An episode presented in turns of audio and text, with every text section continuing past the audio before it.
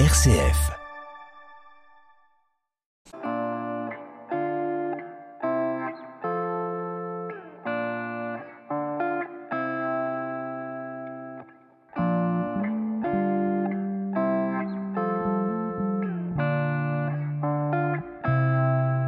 Alors on se dirige vers le rez-de-chaussée. On fait attention à la tête. Ah oui, les, les portes sont basses. Et il fait bien noir, encore des escaliers en pierre. Et puis on, on a l'odeur du sous-sol. Alors je vais vous laisser descendre et moi j'ai allumé la lumière parce qu'on a quand On même va cette être mieux. chance à notre époque, nous, d'avoir des compteurs électriques qui nous permettent de tout allumer. C'est quand même mieux. Donc là, on est euh, au rez-de-chaussée de la prison. Je ne sais pas quelles impressions vous avez, mais on est quand même très sombre. C'est très sombre, on a l'impression d'être dans un sous-sol en effet. Donc en fait, on peut expliquer ça parce que euh, on a cette sensation d'humidité. C'est parce que juste en dessous de la prison, on va avoir un bras de Livy, qui est une des rivières euh, qui traverse Pont-l'Évêque, donc euh, un ascendant de la Touque, euh, qui ici et qui permettait d'avoir un puits avec une réserve d'eau pour euh, les prisonniers, pour qu'ils puissent boire ou euh, faire la cuisine. Donc c'est pour ça qu'on a cette espèce de côté un peu moite qu'on va retrouver dans les cartes, euh, qui est accentué en fait par le manque d'ouverture et de lumière, parce qu'on reste dans une prison. Les ouvertures sont très petites et avec des barreaux, et le sentiment de la pierre qui écrase.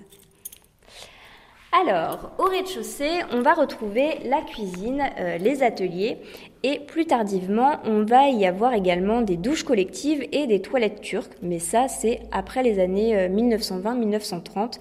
Donc je vais vous conduire maintenant jusqu'aux ateliers et on va vous expliquer tout ce qui se passait dedans. Donc les détenus allaient dans les ateliers, on imagine. Tout à fait. Alors, juste ici, euh, on rentre dans l'atelier qui était pour les femmes. Donc, c'est euh, celui euh, qui se situe du côté du parking. Vous n'avez plus de sol ici. Alors, il y en avait un à l'époque, mais il a certainement été utilisé par la suite pour faire d'autres travaux qui, au contraire, est toujours présent dans l'atelier des hommes. Donc chez les femmes, on est plutôt euh, sur un travail euh, autour de tout ce qui va être couture. On va avoir beaucoup de travail autour du tissu, de la dentelle, des chaussons également. On a beaucoup d'archives sur la, le travail des, chaussons et des chaussures sur la prison de Pont-l'Évêque, avec même une lettre du préfet de euh, 1873 qui dit qu'il est euh, vraiment euh, très content euh, du travail des prisonniers, parce qu'il n'en a que des très bons échos, ce qui va euh, forcer en fait les prisonniers à travailler d'autant plus difficile jusqu'au euh, ce qu'on appellerait de nos jours le burn-out. On peut imaginer. Et donc ça faisait partie de leur revenu de participer à ces ateliers? Oui, voilà, tout à fait. En fait, quand ils travaillaient, euh, tout le travail était euh, rémunéré. Ça leur permettait, eux, par la suite, de pouvoir euh, s'acheter des privilèges, que ça soit alimentaire, parce que normalement, on va avoir une soupe et un morceau de pain, où on peut, après, en payant, par exemple, se rajouter du vin ou du ragoût avec. Mais alors ça, c'est sur certaines époques. On va pas avoir l'alimentation de la prison sur toute la durée de son usage. Alors ici on retrouve euh, les anciennes douches. Oui, entre les deux ateliers, on va avoir les douches. Donc, euh, c'est euh, quatre douches collectives qui n'ont été mises en fonctionnement qu'après les années euh, 1920-1930. Donc, toujours à bien faire attention, hein, parce que ça veut dire que l'eau courante est là, mais ça ne garantit pas l'eau chaude. Je pense, à mon humble avis, qu'il valait mieux arriver dans les premiers que dans les derniers.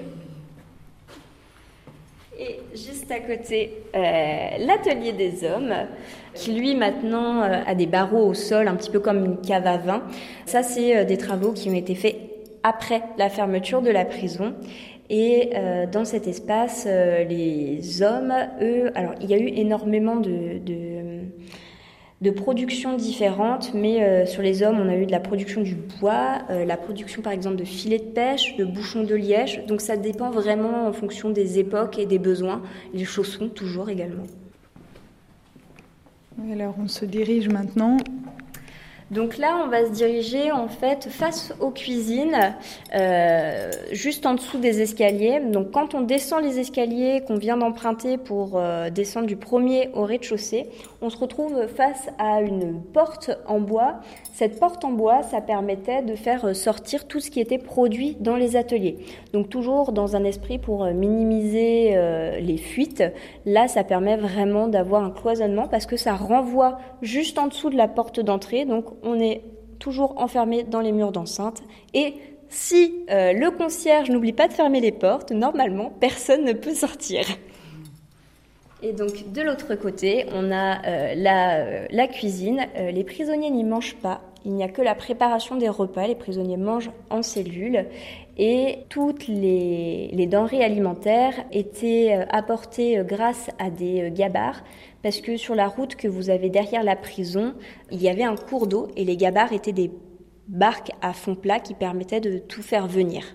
Merci beaucoup Claire Audoucet pour cette euh, visite de la joyeuse prison de Pont-l'Évêque et de nous avoir jeté un coup de projecteur sur cet endroit historique insolite, pour le moins insolite, parce que visiter une prison, c'est pas donné à tout le monde. C'est ça, il faut toujours se rappeler qu'on visite pas un château, on, visite vraiment une prison et euh, il en existe encore très peu qui datent du 19e.